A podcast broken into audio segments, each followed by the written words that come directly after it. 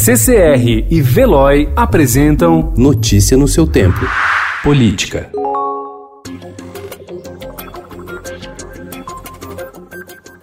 A Justiça e o Ministério Público estão direcionando recursos recuperados em operações contra a corrupção para o combate ao coronavírus. Nas duas últimas semanas, ao menos seis decisões judiciais reverteram para a saúde cerca de 2 bilhões e meio de reais, dinheiro que havia sido devolvido aos cofres públicos por meio de acordos judiciais com empresas e delatores. Parte da verba já foi empregada para comprar respiradores pulmonares na Paraíba, luvas e máscaras para profissionais de saúde no Mato Grosso Grosso e testes sorológicos no Rio de Janeiro.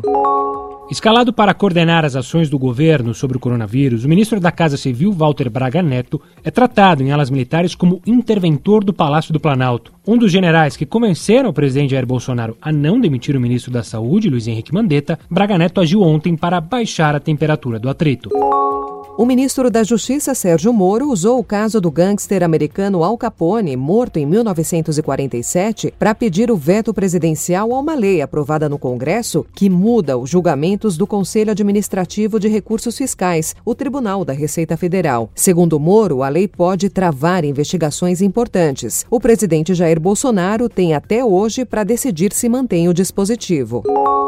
O vice-procurador-geral da República, Humberto Jaques de Medeiros, pediu ao Supremo Tribunal Federal o arquivamento da notícia crime apresentada pelo deputado federal Reginaldo Lopes, do PT de Minas, contra o presidente Jair Bolsonaro por ter visitado comércios em Brasília e defendido o fim do isolamento social contra o coronavírus. Lopes pretende enquadrar o presidente no artigo 268 do Código Penal, que consiste em infringir determinação do poder público destinada a impedir propagação de doença contagiosa. O crime tem pena de um mês a um ano. Notícia no seu tempo. Oferecimento CCR e Veloy.